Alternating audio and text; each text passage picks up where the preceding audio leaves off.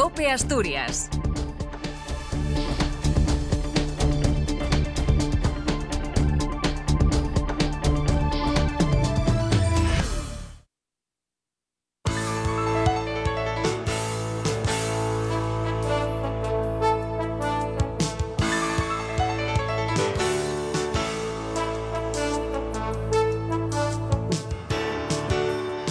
Muy buenos días, bienvenidos una semana más al informativo diocesano Iglesia Noticias. Soy Anabel Llamas. Reciban un saludo desde la Delegación de Medios de Comunicación de la Diócesis.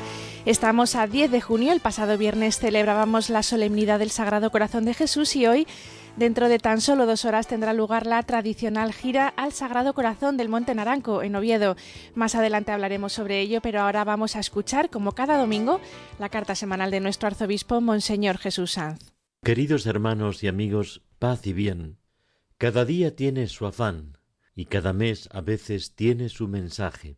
Junio nos acerca una página entrañable de la vivencia cristiana. Llevamos, como sabemos y también como podemos, las fatigas y pesares que tantas veces nos afligen en la vida. Son todos los nombres que tienen los límites que nos generan sufrimiento, incertidumbre, cansancio y desesperanza es la humana condición y cada generación ha vivido su elenco de dolores que ponen a prueba nuestra confianza. Jesús nos permite entrever una oración filial que dirige al Padre Dios. Tras dar gracias porque el Padre esconde a los poderosos los secretos que se les revelan a los sencillos, añade esa expresión de verdadera hermandad del Hijo de Dios que quiso ser nuestro hermano, hermano de nuestra humanidad.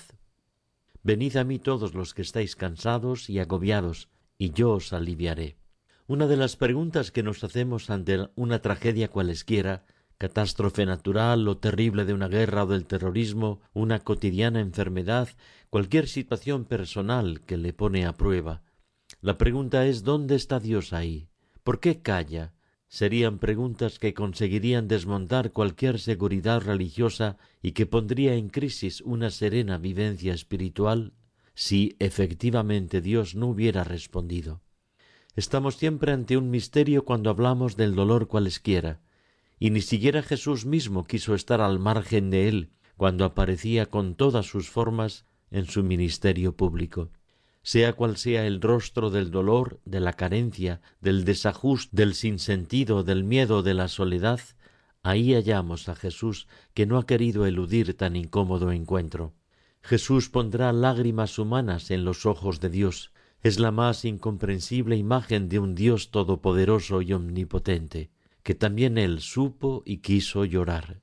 Y hay situaciones en las que necesitamos no tanto recetas milagreras, sino el respetuoso abrazo del mismo Dios, que no viene a contarnos increíbles historias para distraernos en nuestro disgusto, sino la divina solidaridad de quien tanto entendió en carne propia lo que significa sufrir y lo que significa morir. Porque ni siquiera el consuelo aséptico de Dios con una especie de divina neutralidad nos acercaría a un consuelo real.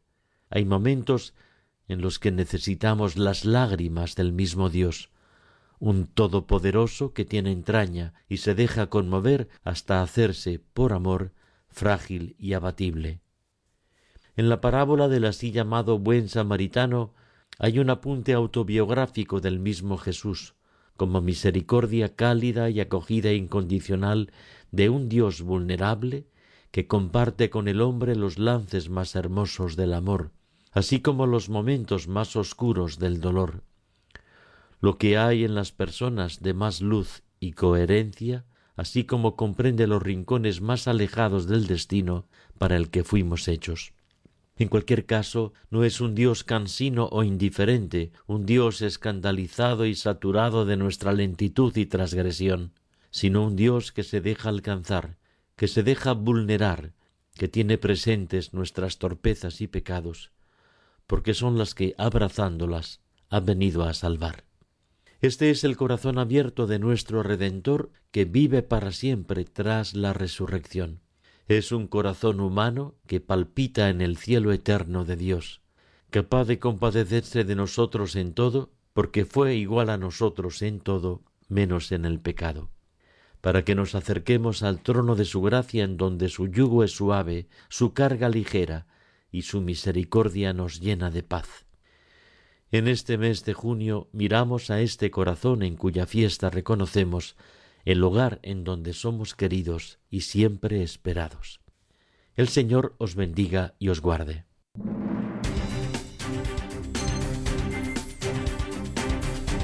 El pasado domingo se celebraba en la parroquia de Santo Tomás de Avilés el aniversario de la llegada a la villa de la reliquia del himno Crucis en el año 1953.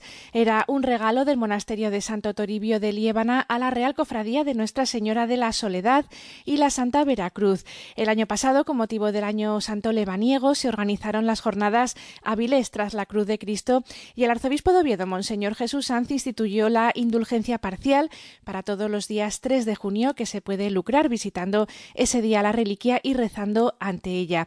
Para la cofradía y la parroquia en general fue un día de especial movimiento de gente y se mostraron especialmente agradecidos por el respaldo de todo el barrio de Avilés y también de numerosos peregrinos del Camino de Santiago que poco a poco comienzan a incorporar la visita a la reliquia como una parada más en su recorrido. Iván Álvarez es el maestro de ceremonias de la cofradía. Eh, es el regalo que tenemos, no la cofradía, es un tesoro de todos los avilesinos. Siempre decimos que es un regalo que nosotros queremos compartir con todos los avilesinos que nos ha llegado de Líbana. Y, el año pasado, con las jornadas Aviles de la de Cristo, que se volvieron a hacer ya las primeras las hicimos en el año 2006, cada vez que es año santo en Líbana, y el año pasado, pues con el respaldo que tuvimos de, muchísimas cofradías que acudieron a, la cita, y luego con la indulgencia que nos concedió el señor arzobispo, pues estuvo todo, tuvo un gran respaldo de, digamos, de toda la gente de la sociedad avilesina. Este año además, con, con esta nueva indulgencia que va a ser para todos los 3 de junio, pues la verdad que estamos muy contentos de que el vínculo con el Camino de Santiago y con las cofradías de la Veracruz pues se vea reforzado. Además, en la parroquia de Sabugo hoy celebran la octava del Corpus con una misa a la una del mediodía. Se trata de una tradición en Santo Tomás que este año ha ampliado su procesión con el Santísimo por las calles de Avilés. Iván Álvarez. Sí, la, tradicional octava de Santo Tomás, la octava de Santo de Sabugo, pues es el corpus del barrio, ¿no? Eh, en el día de ayer se celebró el corpus de, diferentes sitios de toda España, pero en Santo Tomás siempre se hace la semana siguiente. Bueno, es la fiesta de la parroquia y este año la cofradía tiene un papel más relevante porque el, párroco con ello nos ha solicitado que, que nos encarguemos de toda la organización. Ya el año pasado echamos una mano, pero este año pues vamos a correr con toda la organización y desde sacar el palio. Nuestra banda de tambores va a participar por primera vez en la historia en el corpus y bueno, pues la verdad que es algo ilusionante y lo que esperamos es que acompañe el tiempo porque además hemos decidido ampliar el recorrido. Antes siempre se hacía alrededor de la iglesia y ahora vamos a ir por algunas calles más del centro, sobre todo más que nada pues para dar testimonio de fe de que con el Santísimo Sacramento y que la gente pues siempre llena la, la iglesia y el templo pues nos acompañe en la procesión. Cambiamos de tema y nos vamos a Oviedo porque hoy terminan en la parroquia de los Santos Apóstoles las jornadas de primera iniciación a la oración de niños pequeños. Se trata de una iniciativa relativamente joven que pretende enseñar un nuevo método para ayudar a los pequeños a relacionarse con Dios de una manera diferente.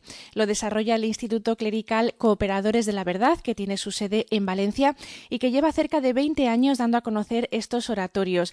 El párroco de los Santos Apóstoles, José Luis Pascual, conoció esta iniciativa de una manera casual y quiso acercarse a uno de estos cursos acompañado por varios catequistas de la parroquia para conocer el método de primera mano. Lo que vivió le sorprendió de tal manera que quiso ofrecerlo en su parroquia para intentar implantarlo de cara al curso que viene. Así lo explica él mismo.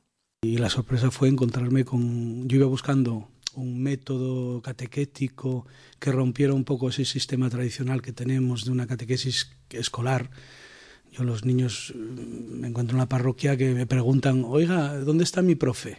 Por más que le digo catequistas, el horario por las tardes es horario extraescolar, entonces ellos lo relacionan, aparte que usamos un libro, eh, pinturas, una mesa, o sea, el, ámbito y, el método es muy escolar, ¿no? Y, y yo creo que la catequesis es otra cosa en la parroquia. Y entonces, mm, yendo a buscar eso, un método diferente, me encontré con una experiencia, más que un método, una experiencia que tiene, que tiene 20 años y me impactó. Me impactó personalmente, espiritualmente, a mí me ayudó mucho aquel encuentro y todo lo que oí. Y, y, a los catequistas que venían conmigo también estaban impactados y dijimos esto hay que traerlo a Oviedo, a nuestra parroquia, por lo menos que nuestros catequistas lo conozcan, la posibilidad de iniciarlo también en nuestra parroquia. Y así conectamos, nos buscaron fechas posibles porque están muy apurados de fechas, les piden de muchas partes del mundo incluso, y entonces pues eh, quedamos en esta fecha que tenían libre y, y, así. Hemos hecho esta convocatoria abierta, no solamente hay catequistas de nuestra parroquia, sino que hay otro tipo de personas, profesores también, gente interesada que se ha inscrito. Han sido cerca de 70 personas las que han participado en estas jornadas para enseñar a rezar a los niños, en su mayor parte catequistas de diferentes parroquias, pero también educadores o padres de familia, una experiencia que se pondrá en marcha en sus parroquias a lo largo del próximo curso. Y como les decíamos al comienzo de este espacio, hoy se celebra la gira al Monumento del Sagrado Corazón en el Monte Naranco de Oviedo. A las 12 del mediodía se celebrará allí una misa, estará presidida por el padre jesuita Inocencio Martín y como otros años se dispone de un servicio de autobuses que partirán a las diez y media de la mañana y a las once y cuarto desde la Plaza de América. La vuelta está prevista a la una y media. A diferencia de los autobuses, los coches y los taxis pueden llegar a la cima donde tiene lugar la celebración. Y como hacemos todas las semanas, es imposible no dirigirnos a Covadonga porque este año jubilar nos deja noticias constantemente. En esta ocasión se trata de otra exposición que ayer se inauguraba en la Basílica del Santuario y que permanecerá abierta hasta el día 23. Lleva por título Cristianos perseguidos en el mundo y está organizada por la Fundación Pontificia Ayuda a la Iglesia Necesitada. Y ahora nos trasladamos a Gijón porque allí se están preparando los segundos torneos deportivos solidarios de mano de la Acción Católica General.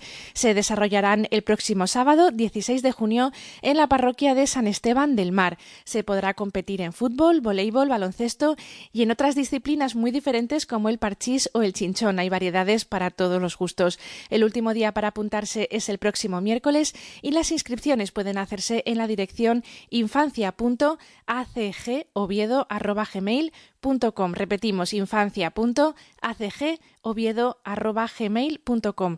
También en la propia parroquia de San Esteban del Mar y en otras de Gijón como San José, La Resurrección, San Nicolás de Bari, La Milagrosa o La Purísima. En Oviedo se pueden inscribir y pedir información en San Tirso el Real, mientras que en Pravia lo pueden hacer en Santa María la Mayor y en Pola de Siero en la parroquia de San Pedro Apóstol. Lo recaudado irá a parar a la Fundación Galván de Niños con Cáncer y la Fundación El Pájaro Azul. Y un último aviso, mañana lunes comienza el plazo de inscripción para la Semana Diocesana de Formación, la cita, como saben, de la diócesis con la formación permanente. Este año se ofrecen 11 cursos, como siempre de una muy variada temática, cursos sobre Biblia, pedagogía, espiritualidad, liturgia, historia o afectividad, entre otros. Pueden consultarlos en la web semanadeformación.es. Allí tienen la relación de estos 11 cursos y a partir de mañana, ya saben, pueden realizar la reserva de su plaza en uno o varios si lo desean, siempre mirando que no coincidan las fechas. El plazo límite para la matriculación es el día 24 de junio. Otros detalles importantes para los padres, habrá servicio de guardería, importante porque los cursos se imparten en horario de 4 a 8 y media.